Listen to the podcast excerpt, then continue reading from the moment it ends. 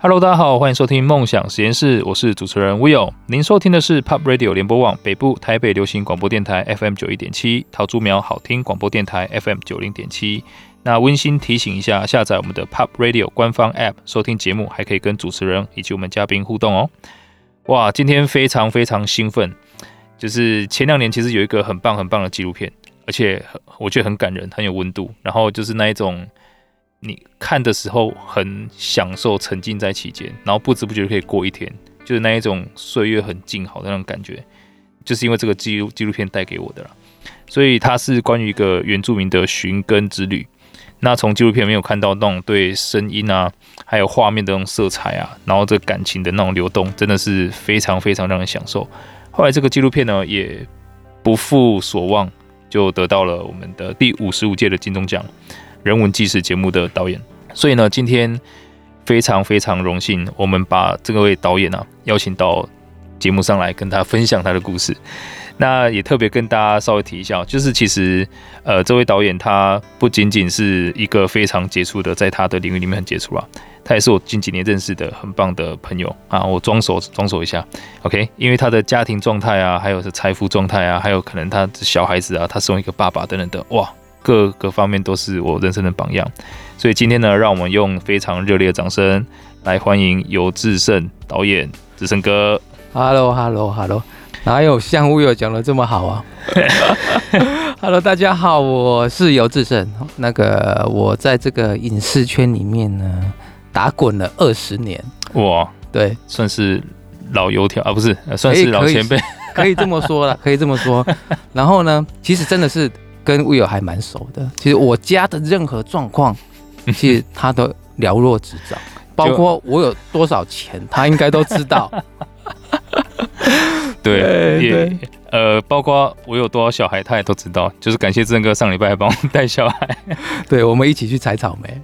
真的，对，所以呃真的很开心，因为志胜哥，我认识志胜哥其实不是因为导演，而是因为一些其他的呃因缘际会认识。那对所以可能比起别人比较幸运的地方，就是可以先从不一样的面向去认识志胜哥。那从这个面向去知道志胜哥，哇，他的家庭啊，他对他的小孩，还有他对他自己做事情的热情，还有他对他同事各个关系，你就可以发现这个人真的是一个非常温暖，然后跟可能我看到他在导演上面那个酷酷的照片是完全没有办法想象是同一个人，所以我觉得这是很幸运的啊。那也借由这样的认识，我发现，诶。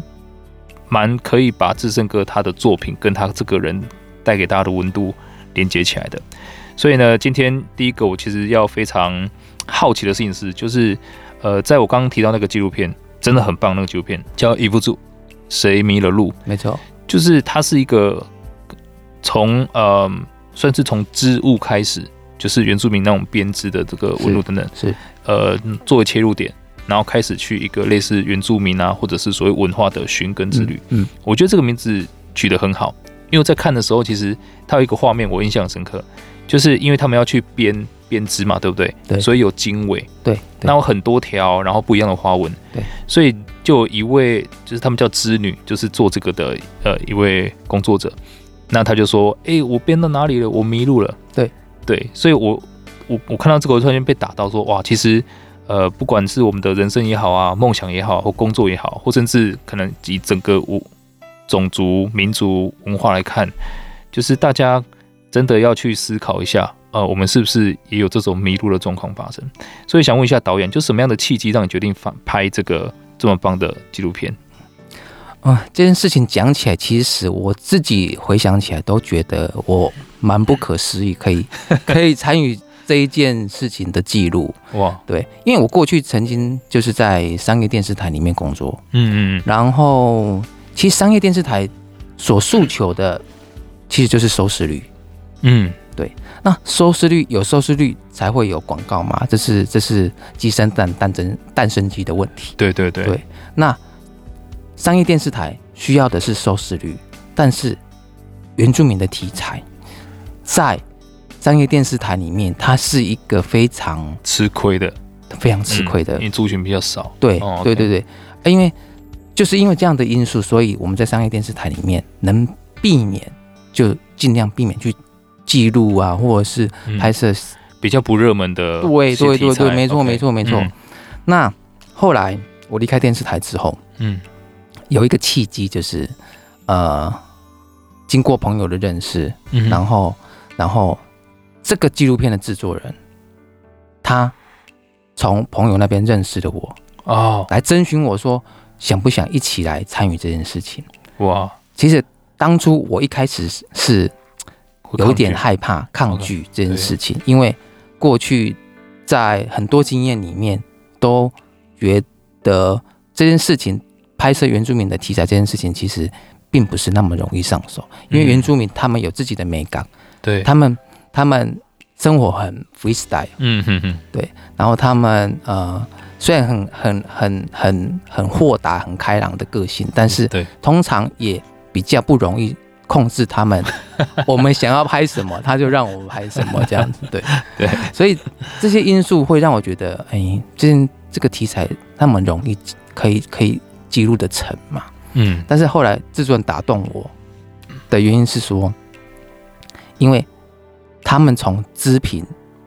从衣服里面对，纺要织品对，对对对，从呃消失的的的那些图文里面再重新找回来，要把它再织出来，然后重新回到他们的部落里面，让年轻人能够穿回去，然后重新找到认自对自己的认同。对对，我觉对得这件事情对呃，不管是对什么族群来讲都非常的重要，真的对，每个人来讲都很重要。嗯因为嗯只你只有你找到你自己是从哪里来的时候，你才知道自己的定位在哪里。对才知道自己是谁，对嗯你才能在未来的路才能找到说我应该要往什么样的方向去走。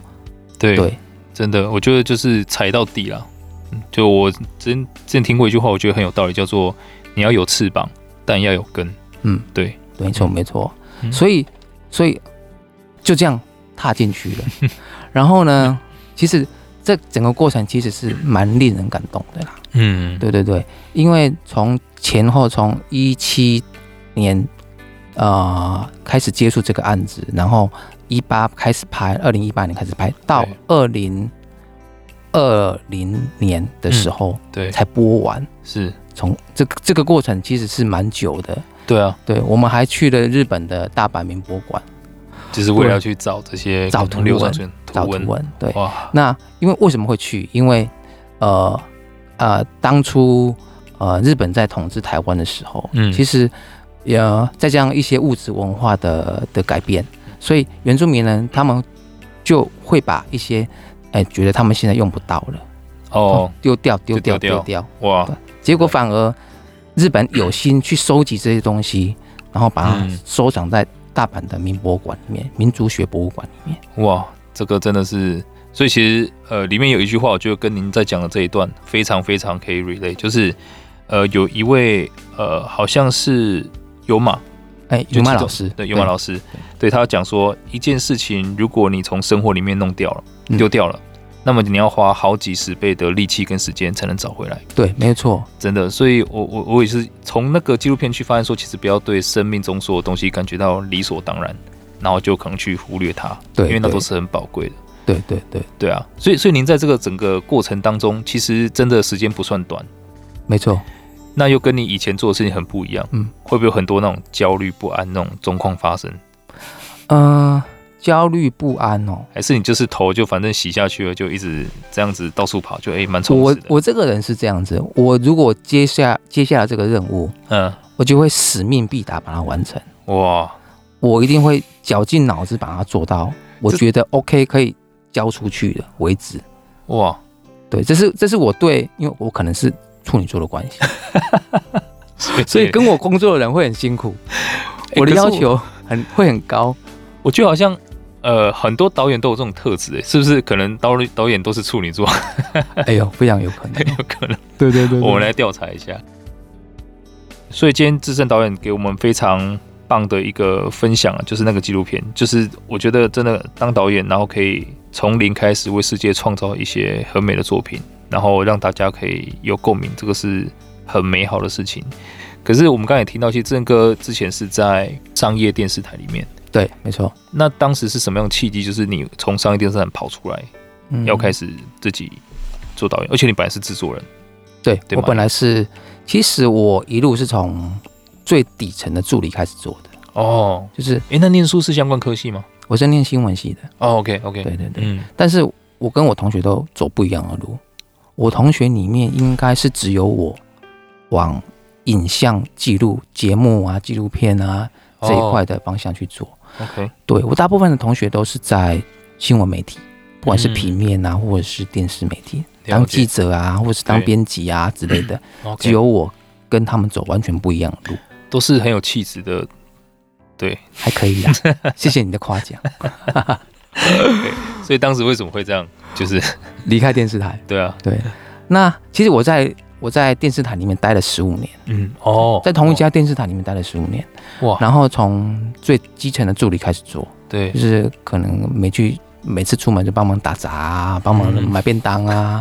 然后帮忙买水啊，哇给大家照顾生活啊之类的。哇，对，然后后来一路一路就是开始企划一些单元，嗯，然后后来才最后当到制作人这样。哇，所以对然后再从制作人要对对对，但我觉得在电视台里面的生活，其实呃，其实坦白说，他给了我很多的养分，我到现在都很怀念跟感谢曾经有那样十五年的生活。哇，对，其实因为蛮长的，对对对对对，因为我觉得我们在拍电视节目，其实是对自己视野的一个一个增广。嗯，对，再加上我从事的工作的拍摄的内容，其实都是在台湾各地跑，然后记录很多，不管是大人物、小人物，小人物比较多。哦，OK，对他们成长的故事，嗯哼，或者是他们曾经经历过了一些人生的高低潮，对，然后到最后他们呃走到了某一种成就，嗯，虽然没有到很顶尖，但是他们得到自我的认同。对哇，我觉得这些过程里面是让我增广见闻，然后呃也认识了很 多很多的人，对我来讲是一种人生上面的学习。真的，而且我其实也可以想象得到，就电视台的呃工作应该压力是会蛮大的，因为就是每个节目排得很紧，是，然后会有很多事情是一定要去做的，没错，就每天每天都要做。对，那所以所以您在整个过程当中，你还要在到处跑。那你在十五年的时间有没有把身体弄 坏？哎、其实坦白说，其实我觉得刚开始其实很年轻进去，对，身强体壮，虽然我瘦瘦的，不是非常高大型，但是肝很新鲜。对肝很新 鲜。但后来经过长久时间日积月累，对，然后因为到最后，因为我们还要自己剪片嘛，嗯，那每个节目每个礼拜都要上，所以你那个压力是非常非常的大的。真的真的，你如果那个时间点你没有把东西剪出来，其后实面会一票全部影响到，对一条龙就对整个。那。哦，节目没有办法播，那不是开天窗被记过能够解决的事情。 对、就是可能呃广告商什么对钱全部都 对对对对对，很多很多很多的问题会发生，所以你使命你都要把那个片子剪 完。所以常常我曾经我记得我最高的记录是曾经有三天三夜就关在一个比这个录音室还小的剪接室里面，哇就在剪接，哇塞，然后只有出出去买吃的、上厕所，然后累了趴在桌上睡一下，或者是两张椅子并在一起躺在椅子上面睡，就这样，曾经好几年真的哎、就这可样。是，一般人如果说做了很多这样的事情，应该会觉得说，哇，从今以后我再也不要，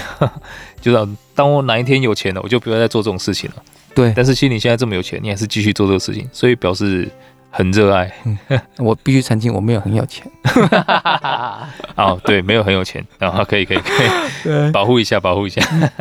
然后其实就是因为这样子的的的日子去过久了，我觉嗯得其实每个人在精神上都会非常的疲累，对啊，对，然哦后再加上小孩子其实慢慢的也长哦，大，对，其实我花了很多时间在工作上面，嗯去记录别人的事情，嗯，去记录别人的故事，然后让全国观众可以看得到。对但是我却忽略了陪伴我的小孩，就是大家看得到你的东西，可是你的小孩看不到他的爸爸。对，嗯，所以后来在十五年这个这个过程里面，后来后来这个这个念念头越来越来越明显，是，我觉得我不应该一直过这样的生活，我哇是不是应该要换一个方式？一样，我去记录别人，但是有没有其他的方式，我可以过不是这样子的生活？就至少把家庭找回来。对，哇，哎、这是一个很感动。所以当时那个时候小孩大概几岁啊？呃，我刚入行的时候，我我女儿一岁多，啊，我入行的时候还没有还没有生女儿，还没有结婚。嗯，后来我我女儿一岁多的时候，我开始在台湾告到处各地跑， OK，对，然后也哦到国外去，嗯嗯嗯，对。然后当我离开电视台的时候，我女儿已经要念国中要毕业了，哇对， ，OK，然后两个小的也是也出生了，对，对。了解，所以那个过程，我其实我觉得我应该要多花一点时间在陪伴自己的孩子或家人身上。嗯，对，哇，好感人哦。还好吧？我觉得至少还因为呃，至少我现在看您女儿跟您的互动是很棒的啦，就是不会觉得说哦，其实一你在他们的小时候缺席到很多，所以我相信他们是可以很感觉到你一直很用心想要陪伴他们，嗯，而且你做这个决定，我真的觉得很勇敢，就是相信现在可能很多观众朋友会觉得说哦，就是为了家里面要去工作啊、打拼啊等等的，可是真的回头想一想，其实小孩子不用你赚那么多的钱，或者是给他那么多要学这么多东西，很多时候就是可能爸爸晚上可以回来念个故事书，这就是他要的东西了。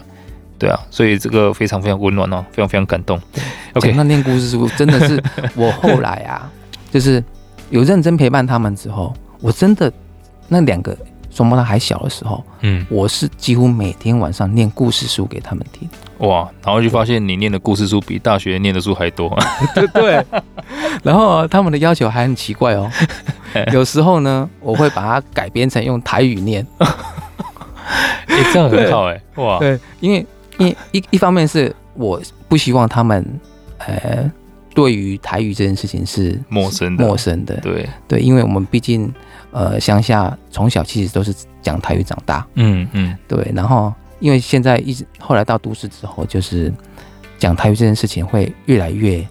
被淡化掉，对，对，所以我们我们我们其实在家里是经常会用台语沟通，哇，这个我要学起来。但我另我就是因为我太太是比较不会讲台语啦，不过这样也好，就全部一起训练。 没错啊，一起 对对学对习对对对，对，那因为我自己也是慢慢遗失客家话，我爸爸是客家人，可是我现在不会讲客家话，我就要慢慢把这个找回来。OK，所以你看，讲到这个，就是回到可能，呃，不管是找织物或者是找语言，都是把东西找回我们身上来。对，其实现在台湾有十六个原住民的这个民族，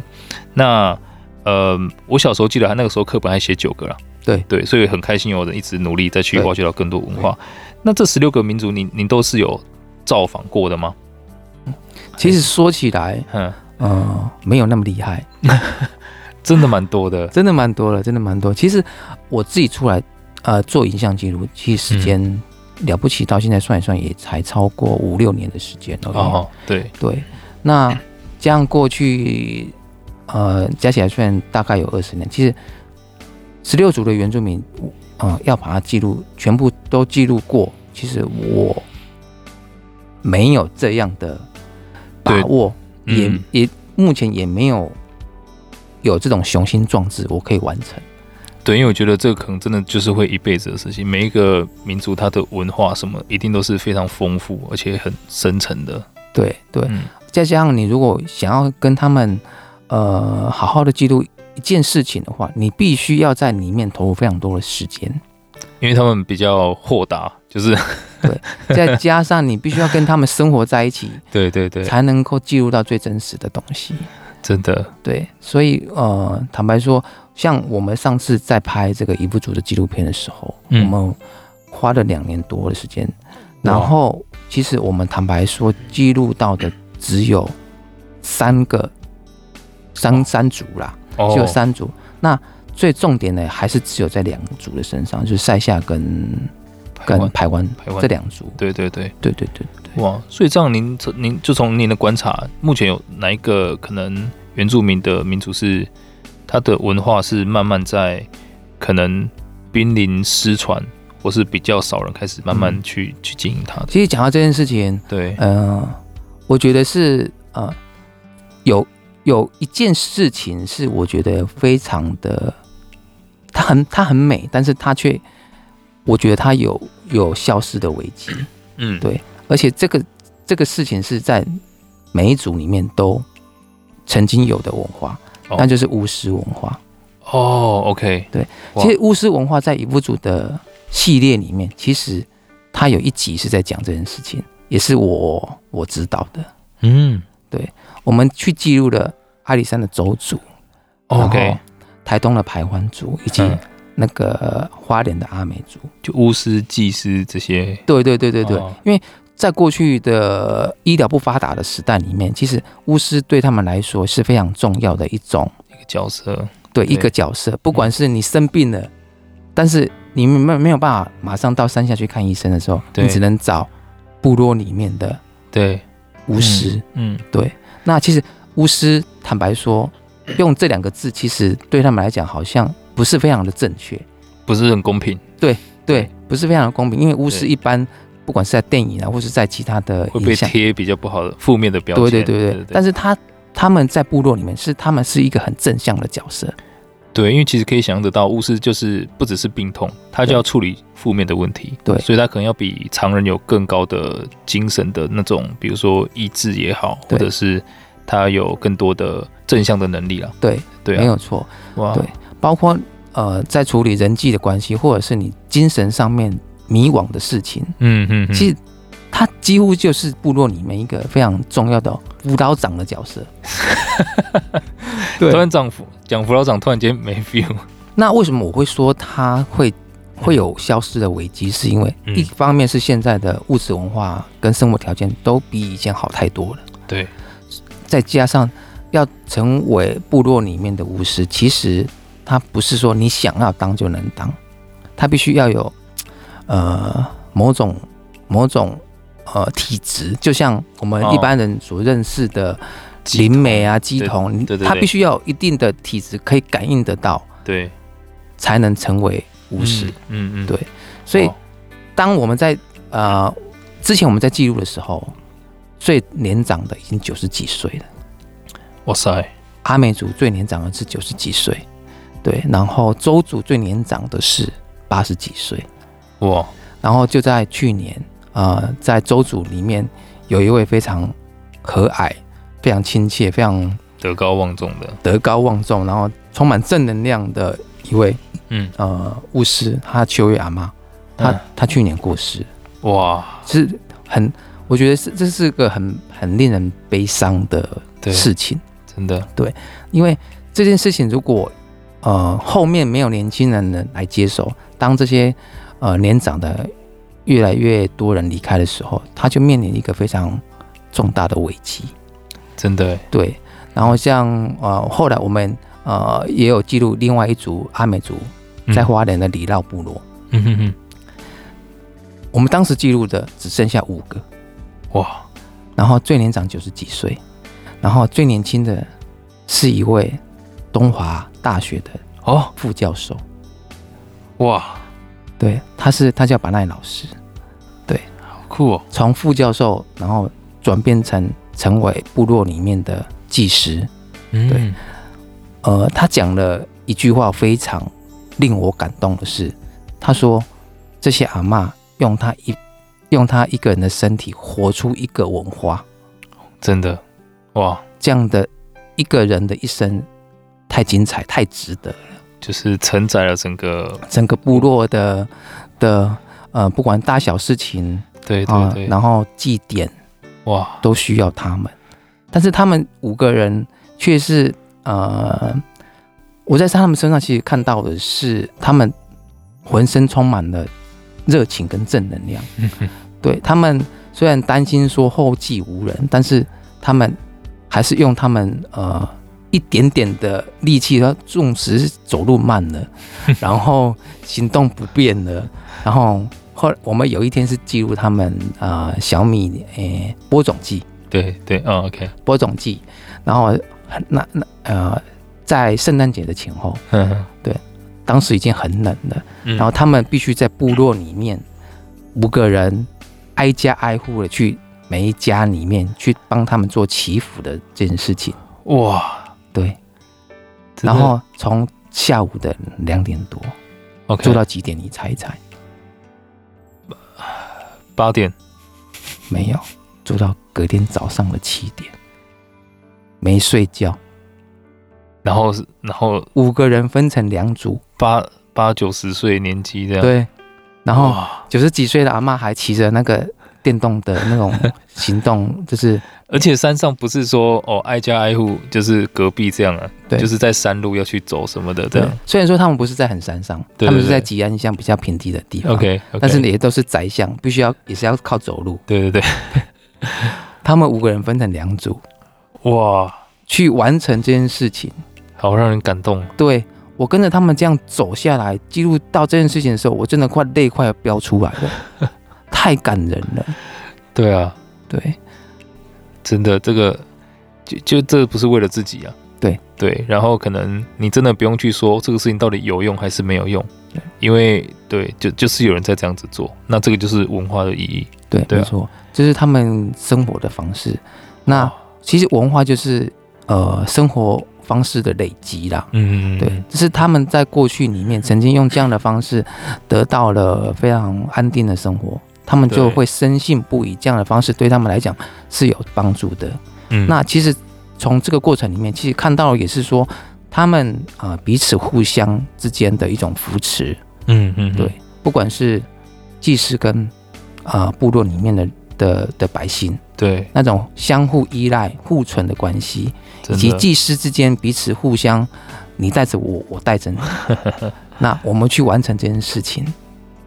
真的，我觉得这些东西真的必须要有人好好的去记录，因为其实现在我们也知道，可能部落里面有这种非常感人的事情正在发生。那我相信不止部落里面，在各个地方、各个角落都有很多很美好的事情正在发生呢、对，那我觉得这个也是提醒我们，真的要好好去珍惜每个当下。对，所以其实刚刚呃有。郑哥提到一个很重要的点，就是其实物质这个东西对我们来说是一种祝福，也是一种诅咒。祝福层面就是，当然大家现在都活得很好，没有人会因为生病干嘛的，就是要过得很辛苦啊，没有人会因为没有食物就饿死的人。可是也因为这样子，我们正在失去很多很美好的东西。对，没错。那因为这样子，其实，嗯，台湾很多被值得记录的，都因为可能没有商业上面的太多价值，那就没有人去记录。那另外也有很多人说，台湾的其实这个影视产业环境是比较不好的。可是跟你一样，在这条路上面就是一直走，你即便可能从制作人退下来，然后还是继续做这样的事情，那我相信你接下来会继续做下去。你觉得让你可以自己一直做下去这个前进的动力是什么？这个动力其实，呃，曾经我也一直在想，我为什么一直要一直做下去？对啊，后来啊，我找到了原因了，因为我如果可以从影像里面去参与别人的生活，去参与嗯别人生命的过程，其实对我自己的的的生命的历程，其实会加分加分非常非常的多。嗯，然后，其实你你也透过从别人的生命故事里面去反思你自己，是不是呃有不足的地方？嗯或者是说，呃，是不是可以从他们身上去找到一些呃能量，可以嗯可以可以去去让自己去再想说有没有其他的方式可以哦走到、启发自己。对 OK，对，真的我觉得这件事情其实非常的呃可以让人在这件事情上面去去继续的支持自己做下去。其实我嗯觉得，呃，产业影像产业环境不好，我觉得这件事情并没有办法决定说你要不要走这条路。其实要不要走这条路是在你自己手上。哇，哎、这一句我觉得非常有哲学含义，就是因为在台湾，我们回归到我们的教育制度，所谓的热门科系啊、热门产业啊，那就是大家会去看，哎、这样的科系、这样的产业，它是不是很热门，能够赚到很多钱，我就决定这样子走。但其实志仁哥提到一个很重要的点，就是不要让这个产业热不热门，或者是它能不能赚到很多钱，去决定你要不要做。嗯，呃，更重要的事情是你做这个事情本身能不能给你持续前进的动力，因为呃，真的在这么多不一样领域的，就是所谓的梦想实验家们，我也看到了，真的不管什么产业都可以赚到钱的。对，那再怎么赚钱的产业，也都有人在亏钱或是过得很痛苦的。没错，所以其实呃，从资深哥刚刚提到的这个观点，我们可以看到说，产业不是决定你过得好不好，或甚至你要很物质的说能不能赚到钱的一个重要关键。嗯 OK，而是你做事情能不能它本身就给你更多动力。嗯我也相信这才是你可以出类拔萃的最重要的原因。对，对啊，所以你对于现在可能接下来如果想要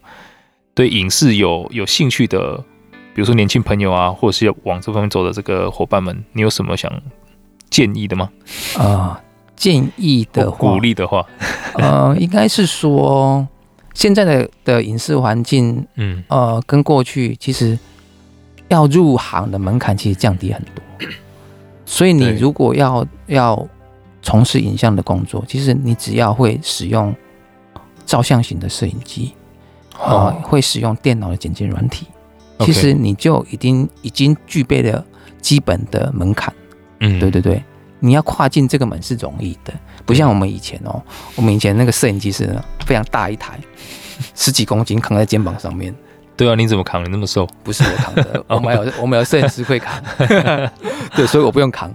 然后呢，剪接这件事情呢是非常麻烦的，它是有嗯两台机器，我们那时候录是录完了是一个袋子，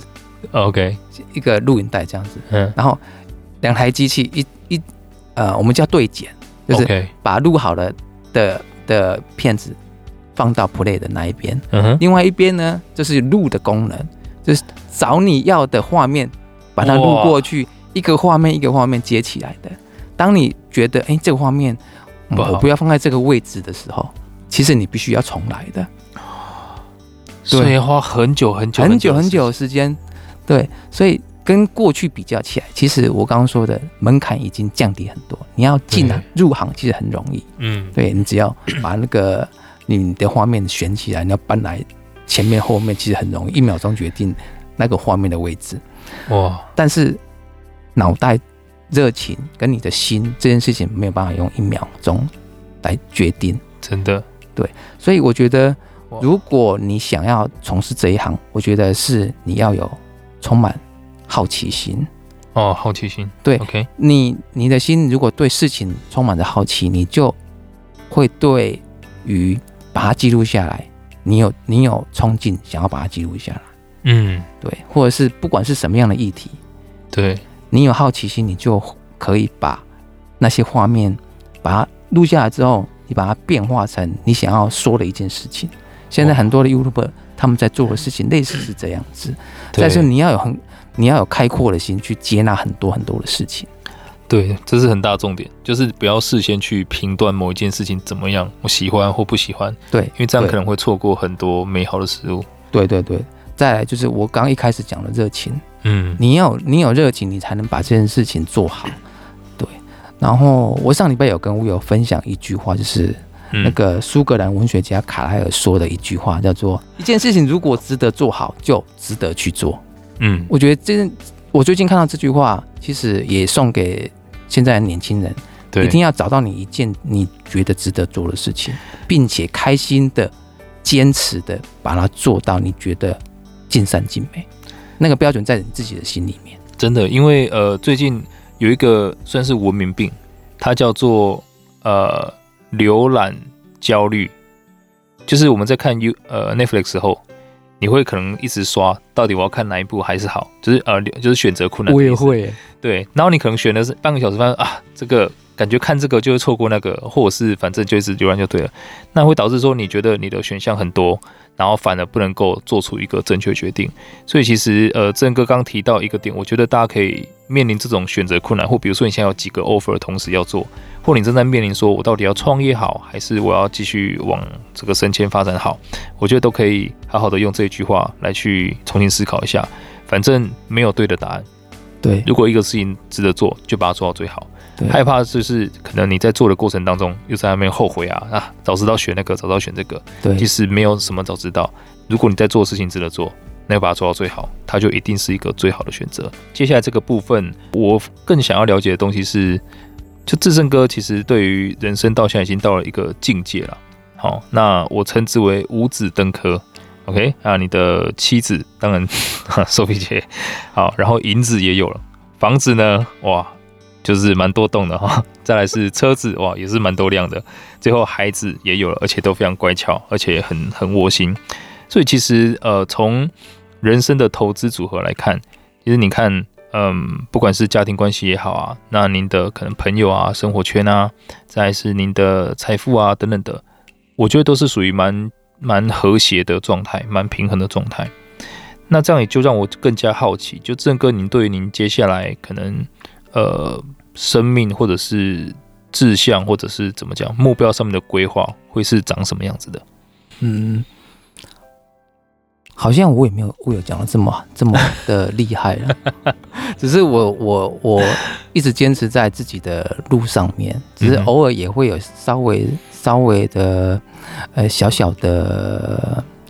比重上面的分配。嗯哼，对的，以前以前就是工作工作工作，拍片拍片拍片，对然后忽略了自己的家人、对，老婆、小孩，真爸爸妈妈之类的。嗯哼但是走到今天，我觉得呃，最后陪在你身边的还是你的家人。真的，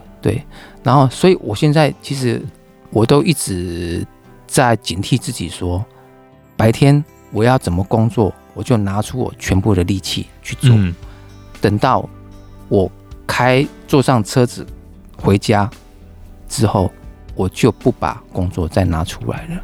因为我我觉得我必须要把时间给我的家人，小孩，对对对对，然后去尽力的去陪伴他们成长这件事情。嗯，对真的，对，那以前以前我爸妈都会跟我们说，你就是你就是要好好读书，你以后才会出人头地。对，但到现在这个样子时代里面，可能不一定是这样子。真的，对但是你一定要找到一件事情是你觉得你想要好好做它。对，那还好，我找到这件事情就是拍片，嗯我好，好的去做它。对对，然后，当然未来我不可能再一直拍下去，年纪也可能越来越大了，没有体力了，对之类的。不会啊，看很多导演都到八九十岁，对，终身成就奖，终身成就奖，但是我我不敢奢望会有这件事情发生，但是 OK 我觉得如果可以，我我尽量的拍，但是 OK 我会我会希望是，如果有人想要学的，或者是或哦者，是互相交流的，我觉得我们大家都可以一起切磋，然后一起在呃创造很多美好的影像给很多呃想要知道的人，不管是什么样的事情，我觉得都非常会非常的美好。哇，我觉得这个真的是一个，呃，很很感谢志仁哥的分享哦，因为这个真的是到了另外一个境界，我必须这样讲。就在可能个人的五子登科才呃投资组合之外，其实郑哥现在希望做的是，反而是一个传承的，对，就像您对原住民文化的这个记录，还嗯有知道它传承的这个对重要性。你也希望可以把你就是可能这一辈子到目前所有的经验啊，然后你所学的东西啊，也可以让更多人去呃善用你对所累积的这些东西。哇，非常非常感人。所以如果各位如果你要认师傅的话，请联络志胜哥哈，扫一下 QR code。OK，好啊，今天非常非常开心哈、真的感谢志胜哥来到谢谢梦想实验室，谢谢哇，谢谢也分享他这个故事啊等等的历程哈。那我想从呃实验再到实践再到实现的整个过程，大家一定都从都都从呃这个资深哥上面这个导演身上哈学到很多，得到很多启发。那我也期待大家真的可以找到你成为理想中的自己的那一条路。那我再次感谢资深导演，谢谢谢 Will 谢谢谢谢。OK，所以呢，大家如果对今天的主题有任何想法，欢迎到 Pop Radio 的官方 App 上面留言。那如果你想重温我们今天的精彩内容，也可以到 Podcast 的各大平台搜寻“深 V 一口气”进行互动，或去敲碗啊，告诉我们你想更了解谁的故事。OK，待会呢也请继续锁定 Pop 国际线欧美航班。那我们就在下周六的下午四点空中再会喽，拜拜拜拜。